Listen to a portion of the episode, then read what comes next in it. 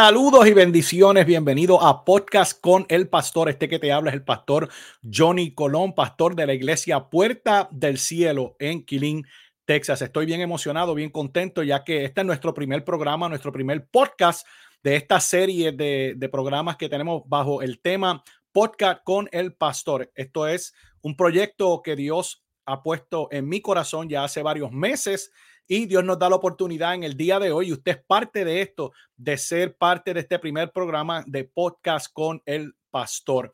Esto no es un programa de prédica, esto no es un programa de estudio bíblico, esto es un programa, esto es un podcast donde estaremos haciendo entrevistas, donde estaremos presentando videos musicales, donde estaremos hablando de eh, situaciones y cosas que nos afectan a nosotros como creyentes en el diario vivir y esperamos, ¿verdad? Que a través de este podcast usted pueda obtener quizás respuestas, quizás herramientas para poder seguir adelante en nuestra vida.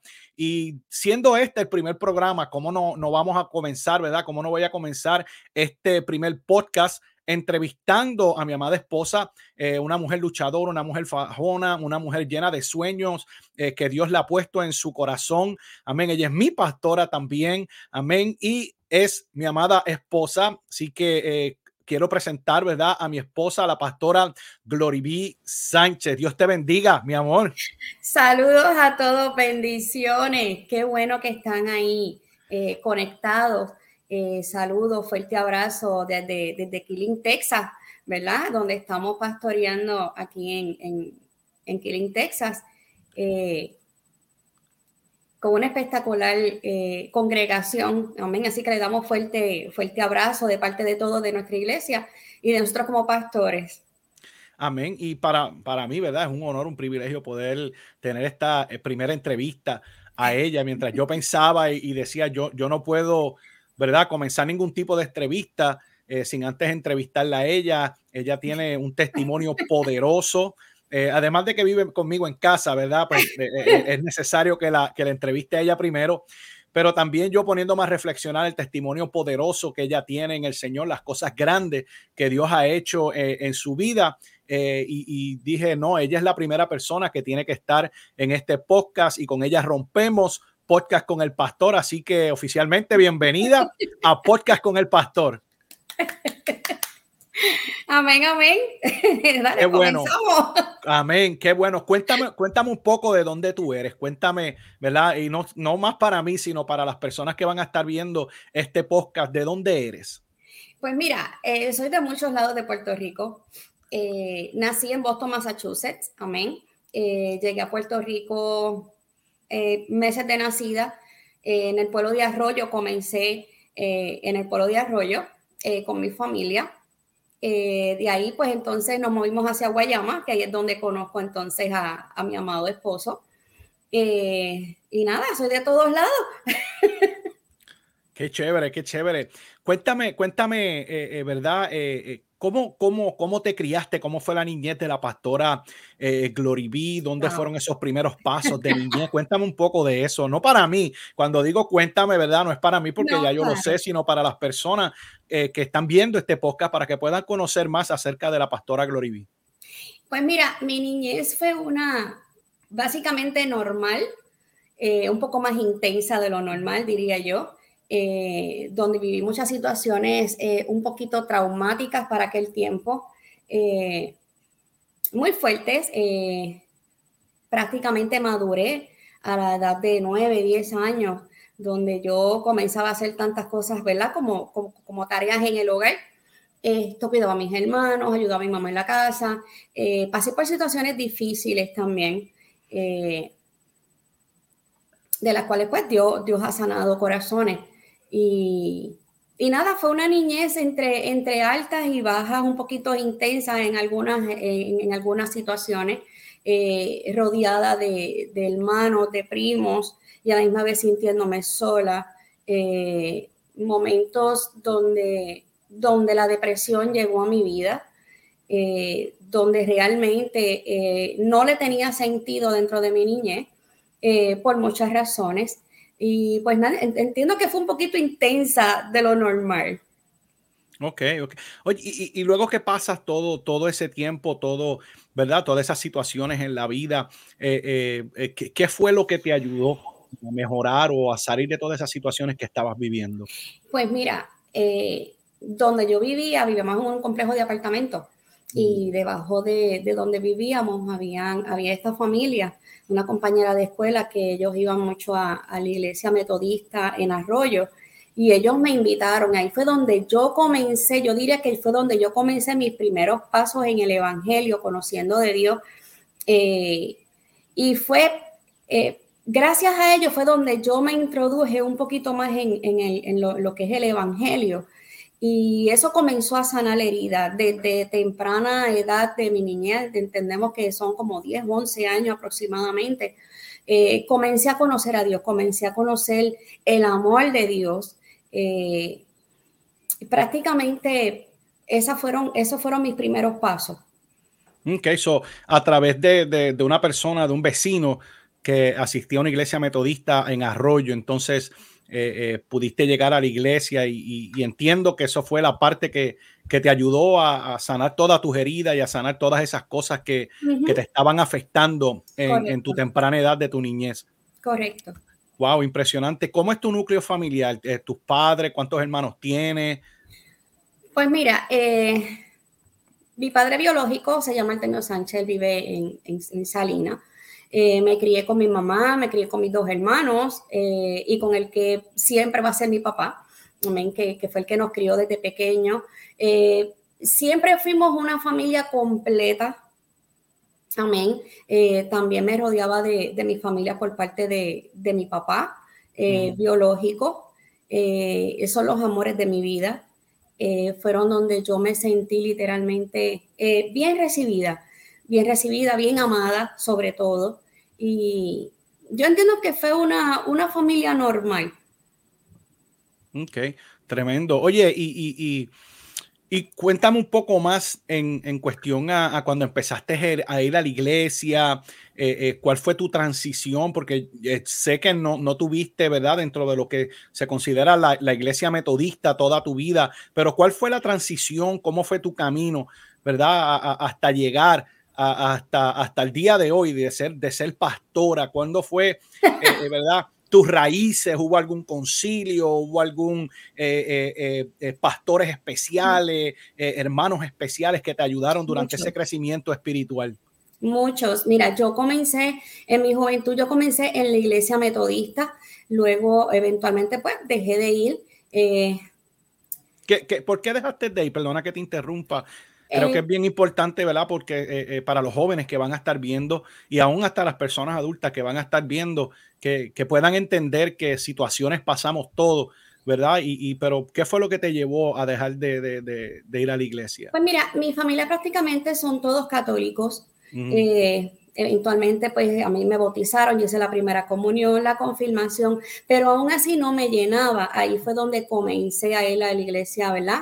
Eh, evangélica metodista. Eventualmente, pues dejé de ir, pues porque tenía pues ya unas raíces católicas, amén, en las cuales pues eh, por obediencia iba, pero literalmente no sentía eh, como esa llenura en mi corazón, no sentía como que ese anhelo de, buscar más a Dios, de querer experimentarlo más a Él, de querer conocerlo más a Él.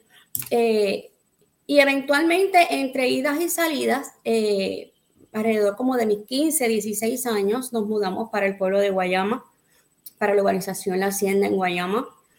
Eh, ahí comencé a conocer amistades, ahí comencé a conocer personas que hoy en día son personas muy influyentes en mi vida, son personas amorosas en mi vida, que me han, que me han ayudado a caminar firme en el Evangelio como tal. Y recuerdo que tenía una vecina que es mi mejor amiga, como si fuera mi madre, eh, por decir así, mi madre espiritual, la que me encaminó, la que me, me me puso los pies firmes en el Evangelio. Una mujer a la que amo mucho, admiro mucho y le agradezco mucho lo, lo que soy ahora. Y, luego comencé, recuerdo que fuimos a la iglesia eh, Bautista Beter en Guayama. Recuerdo que ese día eh, fuimos a presentar a su bebé, que es la que es ahora mi ahijada. Y fue bien cómico porque las dos no habíamos asistido a la iglesia hasta ese momento de, de la presentación de la nena.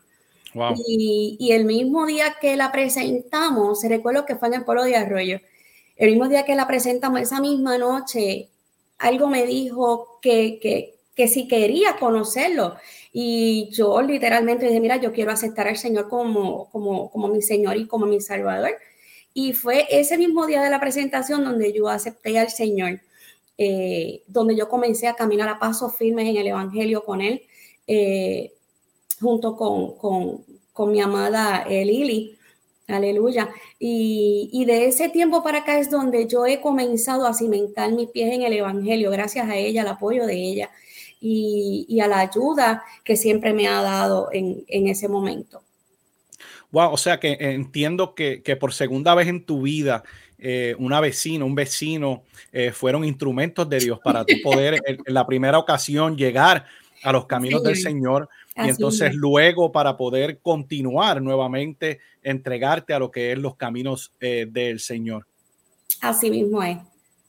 A, wow, veces, a veces uno dice que, que ¿verdad? Uno, uno, uno tiene familia en la, en la sangre, pero también Dios pone personas que es como si fueran familias espirituales, eh, como decimos, familias del alma. Amén. Y, y, eso fue lo que me ayudó. Yo entiendo de que en todo este trayecto, hasta mi juventud, eh, yo he sabido sentir la voz de Dios, he sido sensible a su voz y a Dios ha puesto siempre a alguien en el camino para traerme nuevamente a, al redil, como digo yo.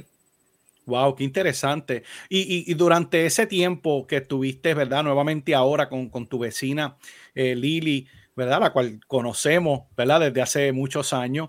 Este, eh, ¿Cuándo fue que durante tu caminar tú empezaste a experimentar ese llamado o, esa, o, esa, o esas ansias de servirle al Señor fuera de lo que quizás diríamos que es el cristiano común que va a los días de culto, se sienta en una silla, eh, eh, eh participa y, y, se va para su hogar? ¿Cuándo fue que empezaste a sentir ese llamado fuerte o cuál fue que te inspiró para entrar de lleno ¿verdad? A, a, a, lo que sería tu comienzo ministerial?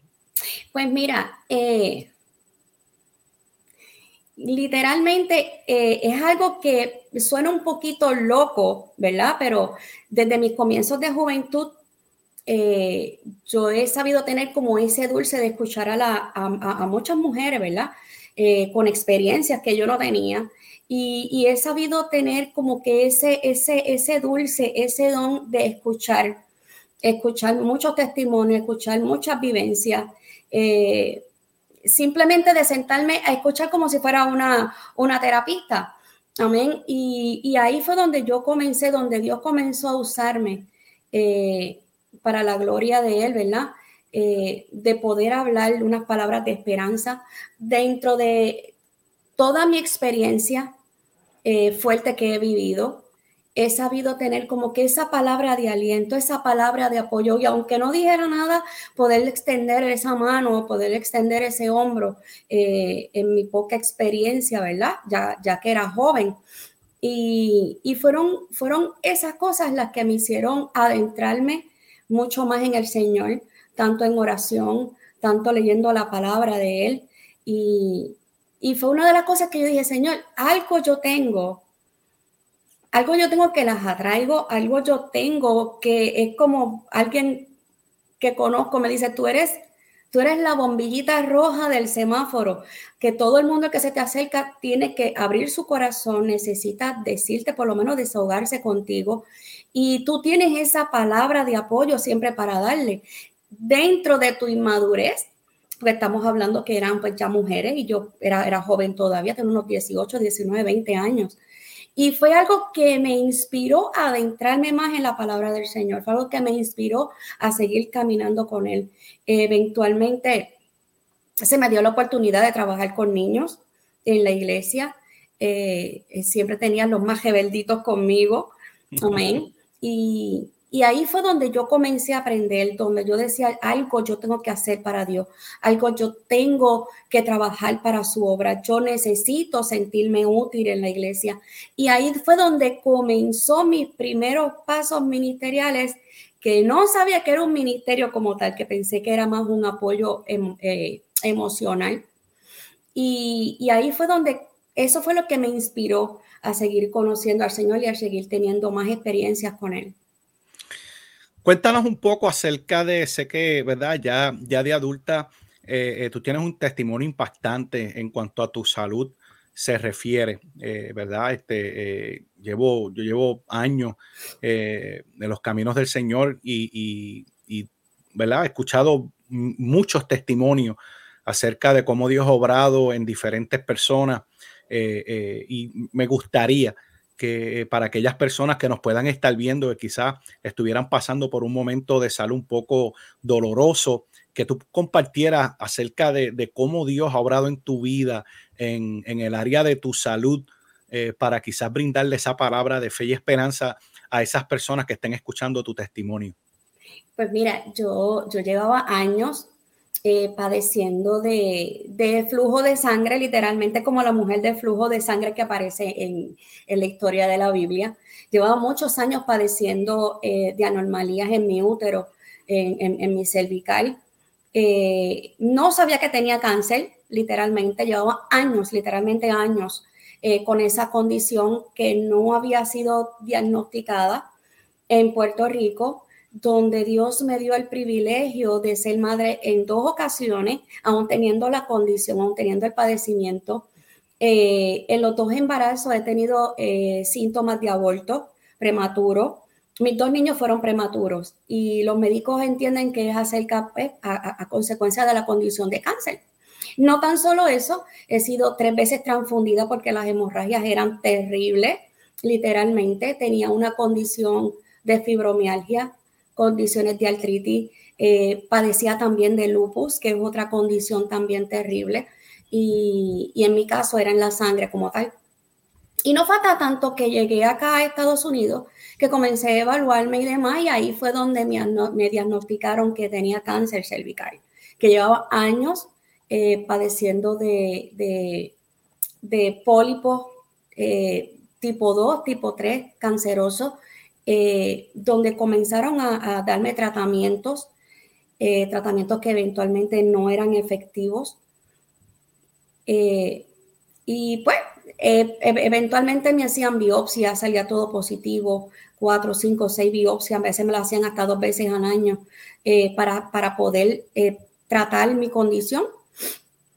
hasta que llegó el momento en donde la última doctora que me atendió me dijo, bueno, ya esto es ya un caso extremo, ya no sabemos qué hacer contigo, hemos, te hemos hecho raspe, eh, te hemos limpiado el útero, hemos sacado todo lo que teníamos, eh, pero ya no hay más nada, solo hay que hacerte la última biopsia para entonces eh, saber que vamos a proceder, que viene siendo pues una operación para entonces luego pasar por este tratamiento de cáncer, que son quimios, que son radios y demás.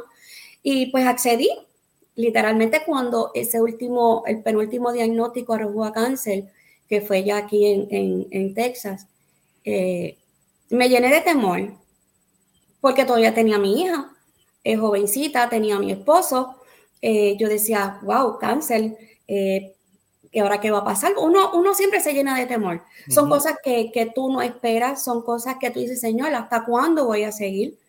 Y no es hasta cuando en ese momento en el parking, me acuerdo de, del parking del hospital, yo agarré el guía y yo miré al cielo y dije, Señor, si es tu voluntad que yo pase por este proceso, no te voy a decir pasa de mí esta copa, porque de algo yo voy a aprender. Solo te pido que me agarres de tu mano, que no me sueltes de ella y que me ayudes a pasar este proceso y que me des la sabiduría y la templanza para poder hablar pues con, con, con mis familiares. Pues rapidito me comuniqué pues con, con, con, mi familia, nos reunimos, le expliqué lo que era el cáncer, le estuvimos todos indagando acerca de eso. Eh, ya se había tomado la decisión pues de operarme, de sacarme todo y comenzar entonces el tratamiento. Pero todavía faltaba como un mes y medio todavía para saber, eh, pues para reunirme con los médicos, eh, para saber cuál era el procedimiento a seguir. Y llegó el momento, llegó el día en donde, donde mi esposo y yo, ¿verdad? El pastor Johnny nos reunimos con la doctora y estábamos con la anestesióloga, recuerdo, en, en, en ese día en la oficina, donde la doctora me dice, tengo que decirte, días antes de, de esa última cita, me dice, tengo que decirte algo Y yo dije, bueno, ¿y ahora qué más pasó? ¿Qué más, qué más me va a pasar a mí? Dije, bueno, pues dime. Ahí ella me dice, es sorprendente lo que te voy a decir. Eh, recuerdo que, que, ella es de, de nacionalidad eh, coreana. Recuerdo que ella me dice, tengo que decirte algo y es algo sumamente increíble, pero tu última biopsia arrojó negativo a cáncer.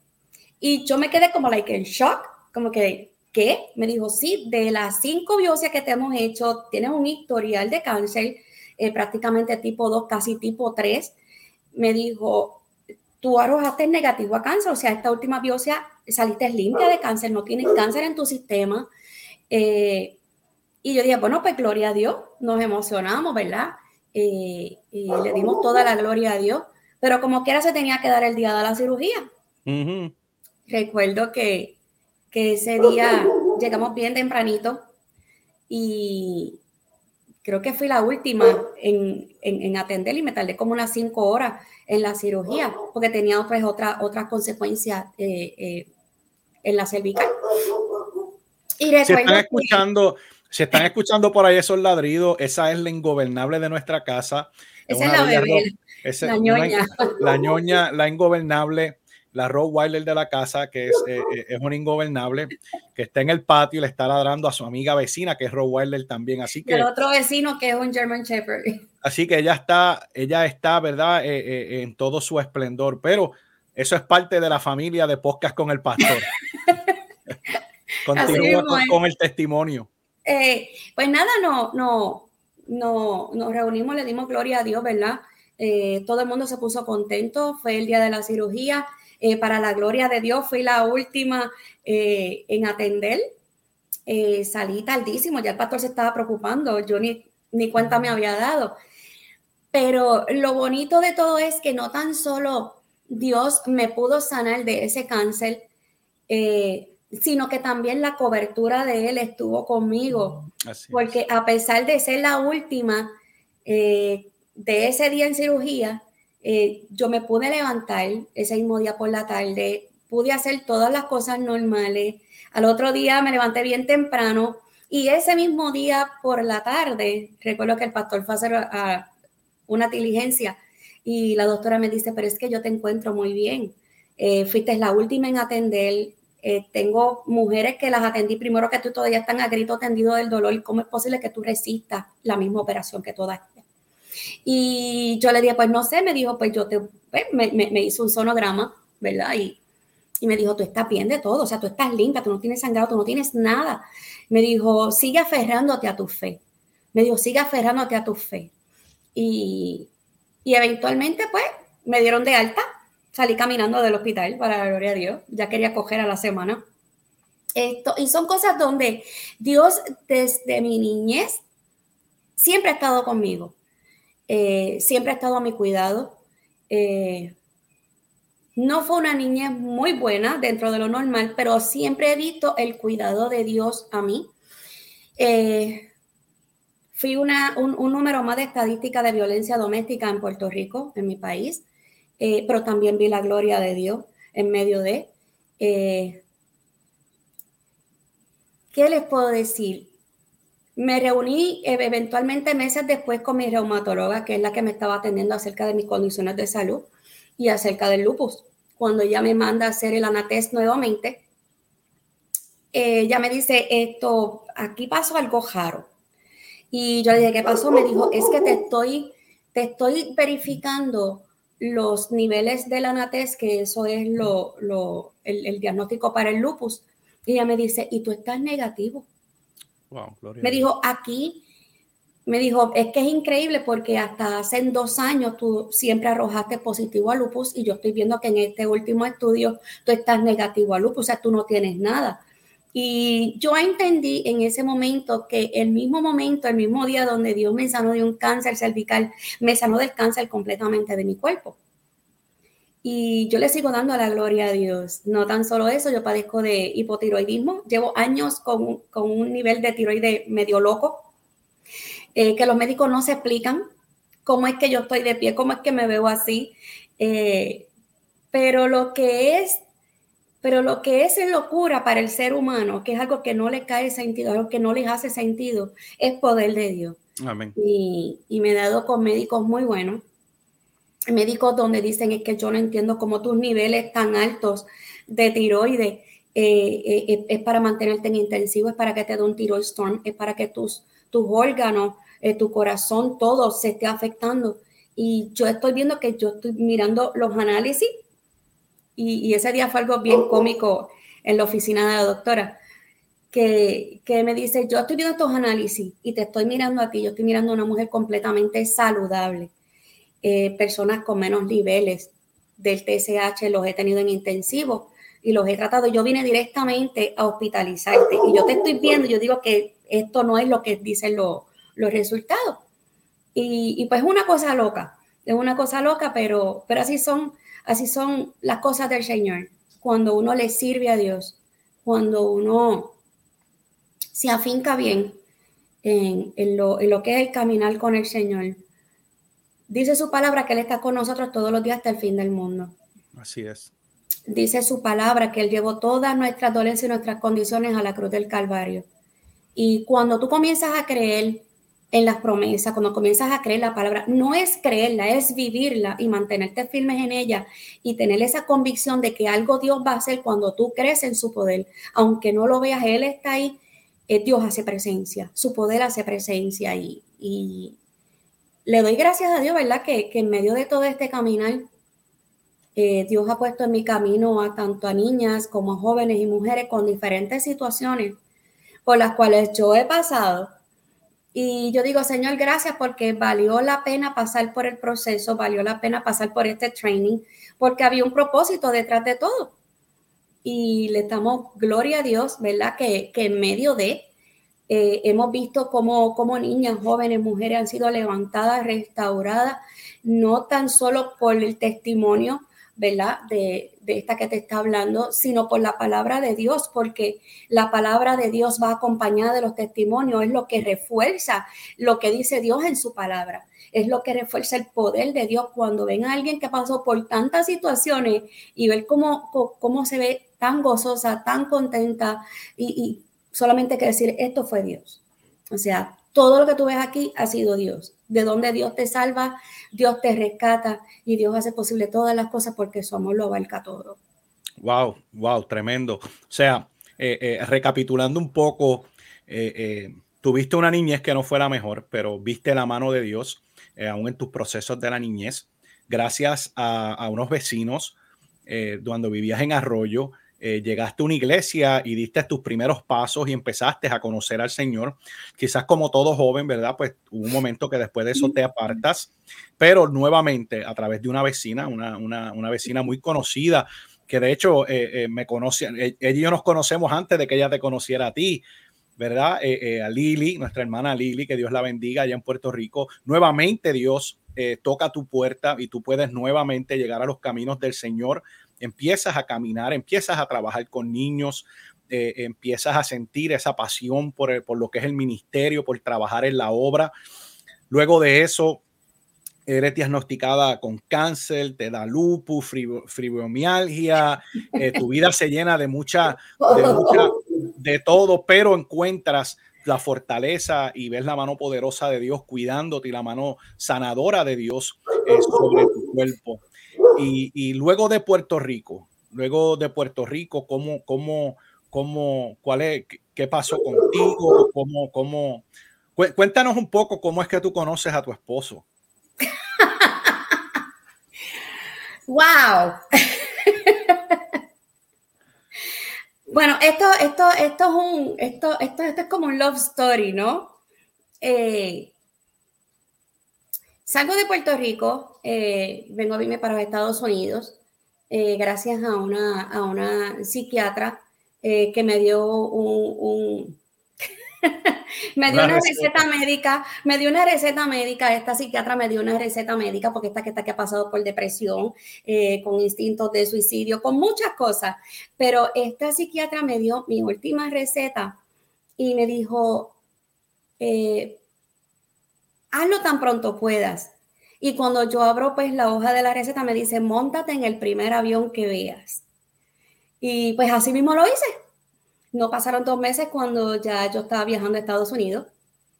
Comencé, comencé en Nueva York. Eventualmente eh, brinqué para Connecticut. Allí comencé, comencé mi vida. Amén. Eh, eventualmente, después de año y medio viviendo allí, eh, pues tuve mi segundo divorcio. Eh, y ya cuando dije, bueno, ya soy libre, estoy tranquila, estoy con mi hija, me voy a dedicar a mí, a ella nada más. Cuando estoy en ese proceso de amarme, de darme tiempo y todo eso, eh, cuando llegó el momento en donde yo literalmente, y lo digo cómico, pero fue lo que yo sentí. Yo dije, bueno, ya estoy preparada para buscar al enano ese que anda con una flecha y un arco y le voy a entrar a cantazo con el arco y la flecha porque no quiero saber de los amores, no quiero saber de nada. Cuando, cuando yo me sentía fortalecida y lista para pelar, para, para, para caminar firme, esto con unas metas y unas decisiones que uno siempre tiene, en una noche recibo un mensaje que me hacen y recuerdo que yo miraba ese mensaje y yo no hacía caso. Y leía, pero no entendía, no analizaba, no caía en cuenta. Y volvió otra vez a la otra semana y volví y me saludaba y decía, Dios mío, pero qué insistencia. Eh, cuando comienzo a hablar con esta persona que poncho y veo literalmente quién es, yo dije, Señor, después de 24, 25 años, en serio, en serio, eh, literalmente eh, me caí en shock, lloré, pataleteé, yo negaba mucho, le decía, Señor, pero ¿y por qué a estas alturas? Porque después de 24 o 25 años aparece en mi vida. Pero te voy a hacer un cuento. Después de eso, eh, Dios siempre me decía, lo que, lo que el hombre dañó, lo que el hombre dañó con sus manos, lo que el hombre dañó con su maldad, yo vuelvo y lo uno porque en ustedes había propósito. Entonces comenzamos a hablar. De momento nuestras conversaciones comenzaron a, tornarse de personales a más espirituales. Comenzamos a hablar de los ministerios, comenzamos a hablar de cuántas vidas se restauraban, comenzamos a hablar eh, eh, de cómo las personas llegaban a los pies de Cristo, cómo Dios nos usaba eventualmente. Y Dios me decía, te estoy preparando, te estoy preparando. En mi corazón me decía, te estoy preparando. Eh, y eventualmente, pues, cuando llegó el tiempo, ¿verdad? Eh, sí había propósito en, nosotros dos. Eh, llegó aquí a Texas, comenzamos, llegó a Texas un que en 12 de julio, un 13 de julio fue mi cumpleaños, un 23 de julio me caso porque ya Dios nos estaba llevando a pasos ligeros. Ahí fue donde comenzamos nuestros primeros tiempos, eh, nuestros primeros comienzos como, como pastores. Nos comenzó a desarrollar en esa área. Eh, yo quería una plataforma grande para evangelizarle a muchas damas. Eh, yo quería ministrarle a tantas damas, hablar de mi testimonio real, eh, para que cada una de ellas viera de que, de que sí hay un propósito, hay una razón valiosa por la cual vivir, por la cual esforzarse en este mundo. Y, y eventualmente Dios comenzó a entrenarnos a ambos en, este, en esta plataforma pastoral que no la esperábamos que gracias a la pandemia surgió, eh, que en, los momentos donde todo se estaba cerrando, todas las oficinas de gobierno, iglesia, todo el mundo estaba cerrando por la pandemia. Ahí comenzó Dios a hablar acerca del pastorado. Y no es acerca del pastorado en un templo, en un local, era en, nuestra casa. Era en nuestra casa, o sea que nosotros nos arriesgamos, pero por fe caminamos y creyéndole a Dios caminamos. Y, y así lo hicimos. Así fue donde comenzamos, así fue como nos conocimos. Esto, después de tantos años, el propósito de Dios se tenía que cumplir. Y pues son muchas las cosas, son muchos los tropiezos que hemos vivido, pero hasta ahora Dios nos ha dado la capacidad, la sabiduría, la fortaleza, el amor, la madurez para poder sobrellevar tantas cosas y, y, y es gracioso porque hay personas que nos dicen, ustedes llevan veintipico de años, nosotros hubiésemos llegado así, pero aquí estamos, aquí estamos y, seguimos dándole, dándole lucha al enemigo. Yo, yo voy a darle un poquito de rewind a eso, esa historia, porque ella brincó la parte de la high school, ella brincó toda esa parte, ¿verdad? Donde nosotros nos conocimos en la escuela superior y ella, ella era prácticamente vecina de la calle de atrás de donde yo vivía. En el mismo y, lugar. Y, entonces yo, yo iba a eh, eh, tener una, una, amistad con sus hermanos y tomaba como excusa, ¿verdad? Ir a jugar baloncesto casi todos los días con sus hermanos para poder ir a verla a ella pero ya llegaba a cierta hora de, verdad de, de, la noche, seis y media, siete de la noche, cuando, cuando la mamá decía, bueno, se me van toditos y tú para adentro y cejaban y todo y te, hasta te sacaban hasta la acera para cerrar el portón. Pero fueron ya para allá, para el año, lo digo, sí, para el año 93, para allá, para el año 93. 93, 94 por allá. 93, era el año 93. Así que eh, eh, qué bueno Gloria a Dios, ¿verdad? Eh, te pregunto, ¿verdad? Me, menciona muy correctamente lo que son los planes de Dios, los propósitos. mencionaste cómo, cómo, cómo Dios nos, no, nos toca la puerta, ¿verdad? Para, para, nosotros levantar una obra, empezando en nuestra casa. ¿Qué es lo más que a ti te ha impactado en cuanto al ministerio? cómo las vidas siguen salvándose, cómo las vidas siguen restaurándose, cómo las vidas siguen levantándose en fe, creyendo en el Señor, ¿verdad? Eh, Dios solamente busca personas que trabajen para Él porque el gesto lo hace Él. Amén. Y, a mí lo más que me impacta es que, que en medio de tantas situaciones, en medio de tantas experiencias buenas y dolorosas, Dios siempre nos usa para levantar y restaurar a otras personas. Amén que Dios siempre usa esos testimonios para decir, sabes que no estás solo, se lo hice con ella, lo voy a hacer contigo. Y hablando un poquito más acerca del ministerio, gracias a Dios, ¿verdad? Eh, Dios me ha dado eh, una nena bien bonita que se llama Huella. Eh, que es, es, es, una reunión de damas donde cada quien hablamos, ¿verdad? De, de, unos temas que nos ayudan al día a día a sobrellevarlo. Y, y yo he visto cómo, cómo tantas nos hemos levantado en base a los testimonios, ¿verdad? Y el amor de Dios para con todas nosotras. Y son cosas que Dios pone en el camino, que Dios sigue añadiendo poquito a poquito, Dios sigue añadiendo poquito a poquito eh, a lo que tienen que ser añadidos, ¿verdad? Para poder levantarlo, restaurarlo, eh, ya, llevarle una palabra de experiencia. Y lo más lindo es que, que, Dios sigue levantando. Hemos visto, ¿verdad? Como, como personas han llegado totalmente sin motivo, sin razón, y, cómo Dios los ha, los ha levantado, los, los ha puesto en gracia, les ha dado nombre, eh, eh, los han puesto, ¿verdad? En, para la gloria de Dios, los han puesto en, lugares que han sido de bendición también. Así sí que son cosas que, que impactan, son cosas que impactan porque Dios, Dios todo lo hace lindo. Amén. Y ese, y ese ministerio, ¿verdad? Huellas, que hace ahora en febrero cumpliste un año con el ministerio Huellas, impactando con amor. Eh, ¿Verdad? Yo puedo, yo no voy a lo, a lo yo siempre tengo, ¿verdad? Eh, eh, de, de manera jocosa, yo tengo un decir que yo, ¿verdad? No, no soy permitido dentro de lo que es el evento que es solo para damas, porque ellas discuten cosas, ¿verdad? Personales entre damas. mi ministerio es ayudarle a montar eh, luego que se acabe, ella me textea. Eh, entonces, pues yo voy, desmonto y participo, ¿verdad? De, la, de, la, de los piscolabis, de la picadera que hay. Ese es mi ministerio. Montar, desmontar y tomar café. Y, Montar y desmontar.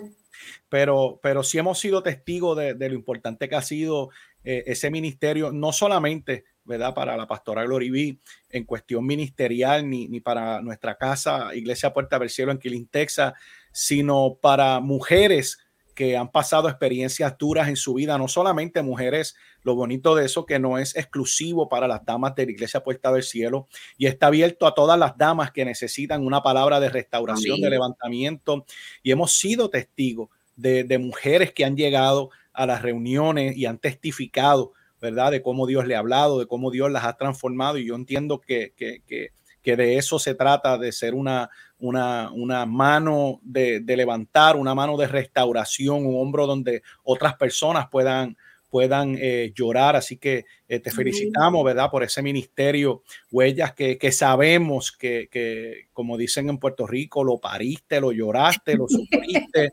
Por años. Pero, que gracias a Dios también eh, hemos visto de qué manera ¿verdad? Dios te, ha dado la gracia y te ha depositado su favor sobre ti para que tú puedas seguir desarrollando, eh, eh, ¿verdad? Ese ministerio tan hermoso que es Huellas Impactando con Amor. ¿Qué es lo más que te ha decepcionado del ministerio?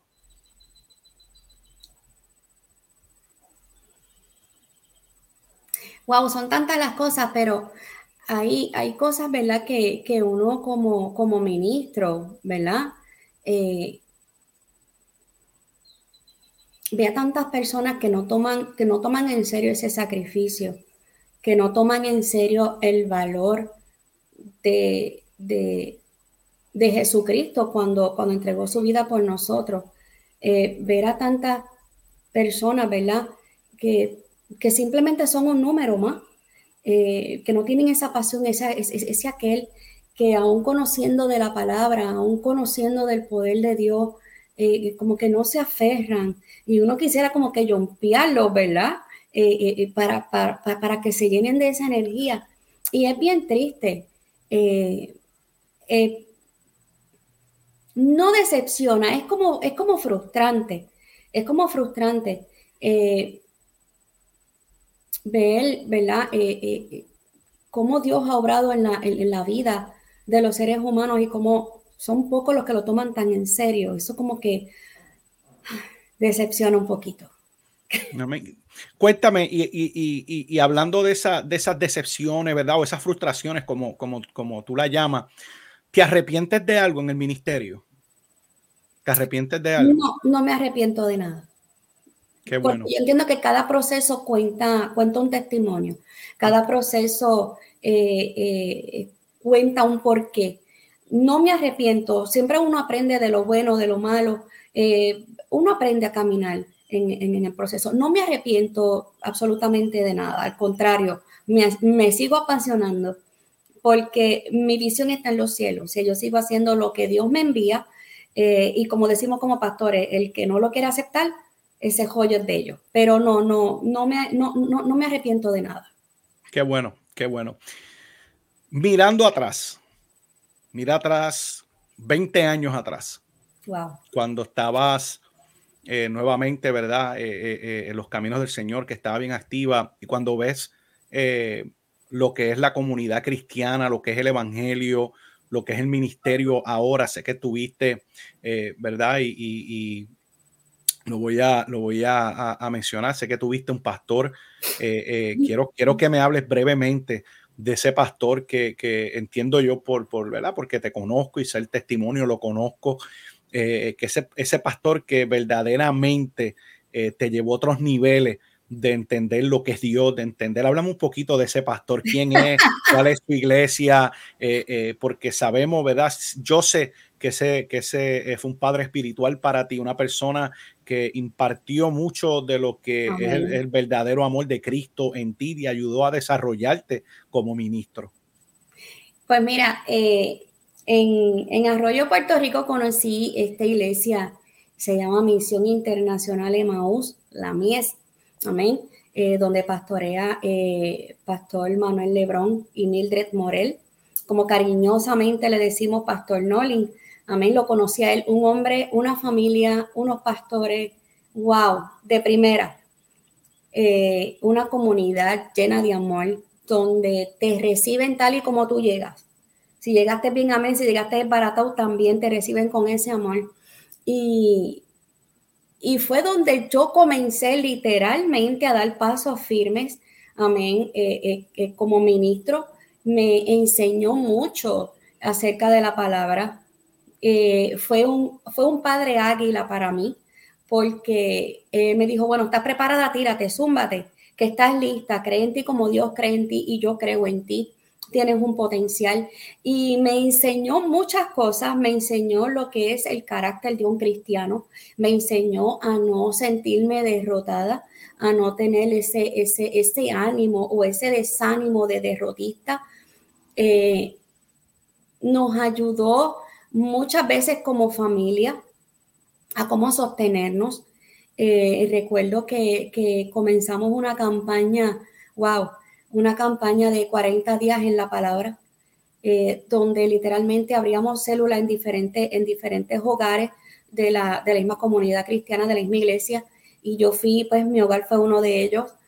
Esto, y, le damos gloria a Dios porque Él sí creía en el potencial eh, de los líderes que estaban en la iglesia. Eh, fue una persona que, que tenía una visión tan amplia y aunque nosotros personalmente no lo viéramos, él decía, no, tú tienes el potencial, yo veo algo en ti, eh, vamos a caminar contigo. Wow, comencé, comencé eh, eh, siendo su asistente personal en la iglesia, la que se encargaba de prácticamente todo cuando él no estaba. él depositó esa confianza, vio algo en mí que a lo mejor yo misma no veía Ahí fue donde yo comencé a dar mis primeros pasos eh, como predicadora, eh, mis primeros pasos eh, como asistente, como maestra de niños, como líder de una comunidad, porque teníamos un, banco, la iglesia contaba con un banco de alimentos y ayuda a la sociedad. Y, y ahí fue donde yo comencé a dar servicios a la comunidad por medio de la iglesia. Eh, y recuerdo que siempre me tocaban la puerta de mi casa y siempre me decían de las situaciones que pasaba en el pueblo antes que se enterara el alcalde. Y allí estaba la iglesia, allí estaban los pastores, allí estaban dando presencia como una iglesia de presencia que da servicio a la comunidad, que todavía sigue, siguen dando servicio a la comunidad. Un pastor que ama a las almas con una pasión terrible, que nunca señala, eh, eh, nunca juzgó, y siempre vio el amor de Cristo en todos ellos. Y, ese fue el pastor, los pastores que me han impulsado, eh, que han confiado en mí y han visto ese potencial que hoy por hoy pues lo estoy desarrollando. Así que le doy las gracias, gloria y honra a Dios y le doy las gracias a, Pastor Nolin y a, la pastora Mildred. Bueno, gente de Dios, saludamos, ¿verdad? Con mucho respeto al pastor Nolin, la pastora Mildred y a la gente linda de la, de la Misión Internacional Emaús allá en Arroyo, Puerto Rico. Los saludamos, los bendecimos en el nombre poderoso del Señor.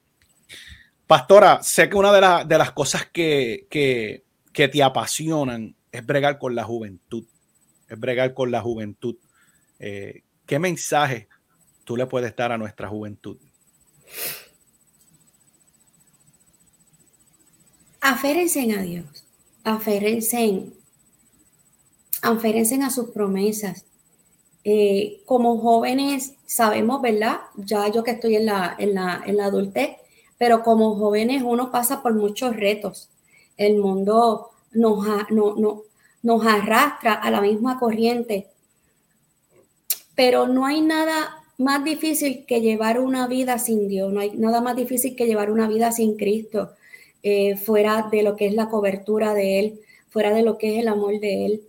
Eh, lo más triste es que conociendo a Dios, ¿verdad? Y, apartarse de, su cobertura es, es, terrible, es un paso terrible. Yo lo viví muchas veces, lo viví muchas veces y también vi las consecuencias, amén. Así que, ¿qué te aconsejo a ti, joven, que me, que me estás escuchando? No pierdas la fe, no pierdas la esperanza. En medio de tu soledad, en medio de tu depresión, en medio de tu angustia, en medio de tantas situaciones que puedas estar pasando, a lo mejor estás pensando en suicidarte. Yo te presento a alguien que a lo mejor tú pensando que nadie lo dio nada por ti, que aún teniendo familia te sientes solo como me sentía yo, que aún teniéndolo casi todo, eh, no veías tu razón en este mundo. Eh, yo te digo a ti que hay alguien que sí lo dio todo por ti y yo te presento a Cristo él fue el que lo dio todo por mí. Él, fue el que, el que me ayudó a levantarme, a tener amor. Él me amó primero. Fue el que me enseñó lo que es amar. Me enseñó lo que es ser madre. En Él hay esperanza, en Cristo hay esperanza. A lo mejor tú dices, pero es que muchos me hablan de un Dios que si no lo conozco me voy para el infierno. Yo te presento a un Dios que te ama, que dio la vida por ti. Aférrate a Él, acércate a alguien que sume a tu vida y que no te reste. Busca personas que te llenen, busca personas que te hagan llevar a los pies de Cristo. A lo mejor no hay nadie en tu familia joven, pero busca ese vecino como yo lo tuve, busca esa persona. Dile a Dios en medio de tus soledad, en medio de tu intimidad, eh, dile, Señor, tráeme a alguien el cual me acerque a ti y si no y si no buscas a alguien, ven tú mismo a mi rescate.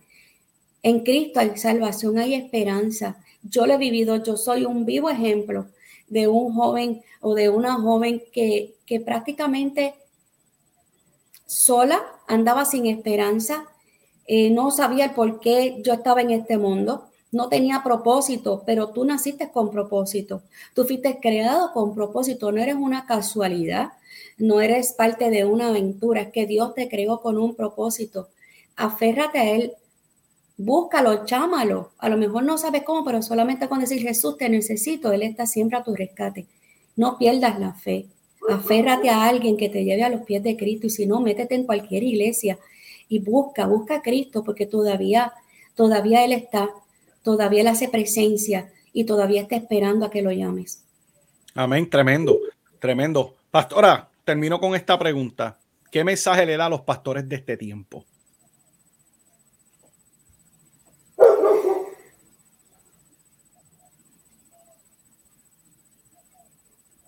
Vuelvan atrás, vuelvan a sus comienzos.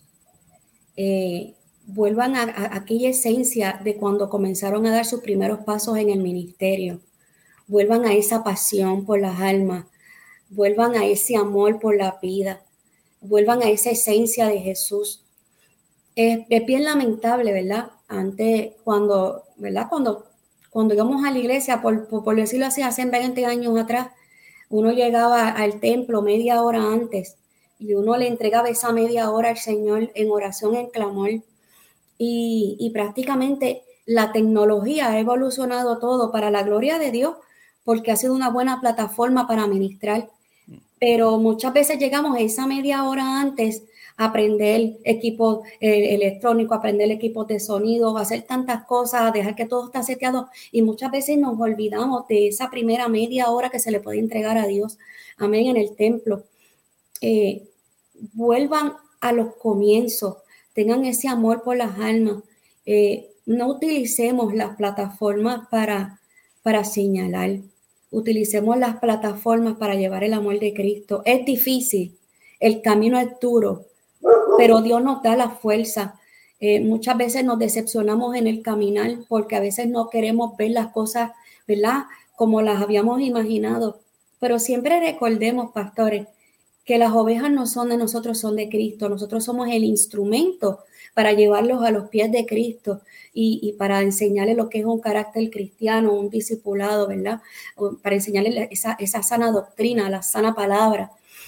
Eh, volvamos otra vez a nuestras raíces eh, de cómo se comenzó el Evangelio. Unámonos por un mismo fin que salvar vidas para Cristo. Muchas veces, ¿verdad? Vemos como, como a veces nos hacemos dueños eh, de las ovejas, nos hacemos dueños de las estructuras y, y es bien difícil porque nos laceramos como cuerpo de Cristo, nos lastimamos como cuerpo de Cristo. En vez de unirnos para darle guerra y hacerle frente al enemigo, lamentablemente le estamos dando las herramientas al enemigo para que sigan destruyendo las vidas, para que sigan destruyendo las almas. Eh, eh, para seguir lastimando y lacerando el cuerpo de Cristo sin razón ninguna. Eh, volvamos a recordar a qué Jesús vino a este mundo, a qué Jesús vino, vino a romper con los dogmas, vino a romper con las reglas, vino a romper con todo aquello que separaba el ser humano de Dios. Jesús vino a romper con todo eso, con todas esas esa, esa, reglas tan estrictas que en vez de acercarnos a la cruz nos hacen alejar más de ellos. Unámonos como cuerpo, unámonos como ministros. Estamos en tiempos difíciles, el enemigo está tomando bien en serio su trabajo y en vez de unirnos para hacerle frente a las tinieblas, lamentablemente le estamos dejando puertas abiertas para el que siga destruyendo no tan solo el mundo, las almas que se están perdiendo, sino también lacerando y dañando el cuerpo de Cristo, que es la única iglesia que Él viene a buscar. Así que vamos a unirnos, ¿verdad? Esto eh, eh, es tiempo, es tiempo de llamarnos, es tiempo de restaurarnos nosotros como ministros, como pastores, eh, de, levantarnos como líderes con carácter y con autoridad de Dios para restaurar vidas, levantar, llevar a los pies de Cristo a todo, a todo el que necesite en vez de estar luchando y peleando por quién tiene más, por quién tiene menos, eh, eh, peleando, ¿verdad? Eh, por algo sin sentido, porque Cristo viene a buscar una sola iglesia, Cristo viene a buscar un solo cuerpo, y es triste de que solamente venga a buscar algunos y muchos de los que han estado por muchos años en el ministerio se pierdan por dogma, por regla, porque yo soy más, porque yo soy menos. Es bien triste. Unámonos, unámonos. Esto es una palabra de exhortación, ¿verdad? Eh, para unirnos en un solo cuerpo, eh, para, darle, para darle lucha a las tinieblas, para darle lucha al enemigo. Y la mía es mucha, pero son pocos los obreros que se tiran a rescatarla. ¡Wow! Tremendo, tremendo. Yo creo que, arrancamos esta serie de podcast, ¿verdad? De una manera eh, bien poderosa con el testimonio de la pastora Gloriví Sánchez, quien también, ¿verdad? Tengo el honor de llamarla mi esposa, es mi pastora también de la iglesia Puerta del Cielo, aquí en Killing, Texas. Eh, así que eh, no tuvo una niñez buena, mucho sufrimiento en la niñez, enfermedades, cáncer, lupus, fibromialgia, eh, todo lo que venga por ahí, tiroides, sanada de cáncer dos veces. Dios la llama al ministerio, empieza a dar sus pasos eh, eh, en la iglesia gracias a una vecina, se aparta nuevamente un amigo, una vecina a, través de la presentación de la hija, la cual conocemos también desde hace muchos años. Eh, vuelve el Señor a tocar a la puerta de la pastora, ella atiende el llamado,